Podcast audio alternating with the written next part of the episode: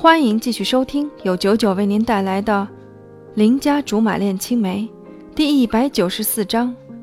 那是我还没有发功。这、这、这难道不应该是我的台词吗？要是照剧情发展的话，我必须要对着电话大吼一声：“打倒风贤！看你以后还怎么在大众面前装成熟、装友善！”我一定要揭穿你的假面具，让大家都看看你是个歹毒又有心计的女人。可是，目前各种处在脚带中，谁他妈改的剧本？迫于无奈，我只好换一句台词，十分老套的问他：“为什么要这么做？”他倒是显得很泰然处之。凭什么人人都要对你好？你看看自己有哪点好？我就是见不得你这副可怜样，扮猪吃老虎是吧？你有那么大胃口，小心撑死了。说我是猪，我花了小辈子好不容易给自己总结出个优点，那就是可爱。虽然身边没有一个人赞同，但我始终坚信我很可爱的。居然说我是猪！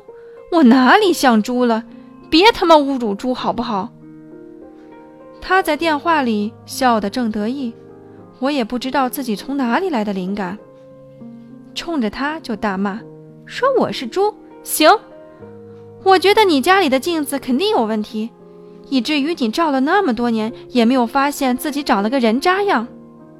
他有些气结了，在那里你你你的说了半天。想想都能知道，长这么好看且又觉得自己很好看的女人，几时被人说过那么难听的话？尤其是被一个自己都看不起的人指着鼻子骂，搁谁都不爽。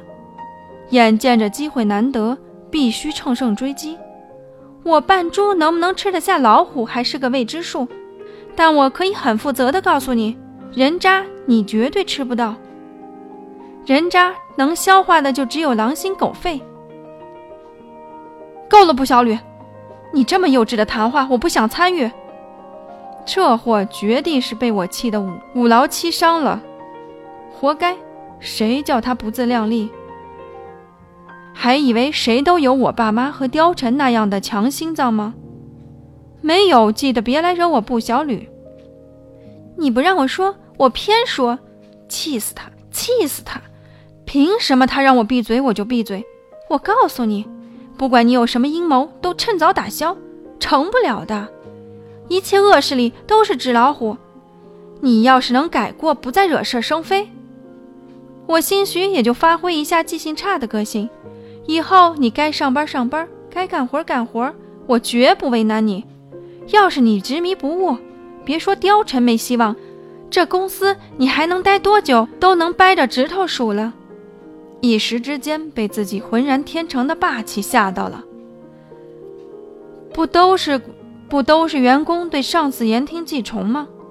没想到我也有把，没想到我也有把上司骂得支支吾吾，还威胁他乖乖做人的一天，真解气！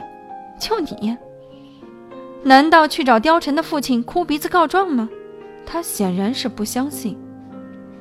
恨只恨他没遇上我最皮最兴风作浪的年纪，要不早落荒而逃了。